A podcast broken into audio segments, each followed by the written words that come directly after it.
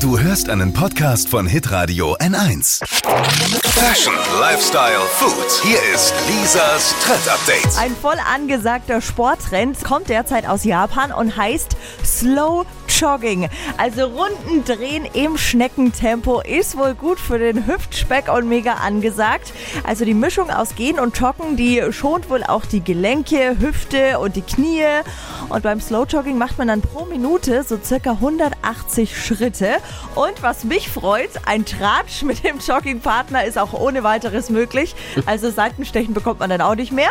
Jetzt zur wichtigsten Frage, nimmt man denn auch ab beim langsamen Joggen? Und? Angeblich ja. Es werden genauso viele Kalorien verbrannt wie beim schnellen Joggen. Also ihr merkt schon, es gibt Na. keine Ausreden mehr, auch für mich nicht. Auf zum Slow Jogging.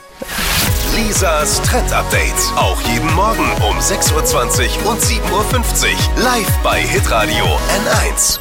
Alle Podcasts von Hitradio N1 findest du auf hitradio n1.de. Bis zum nächsten Mal.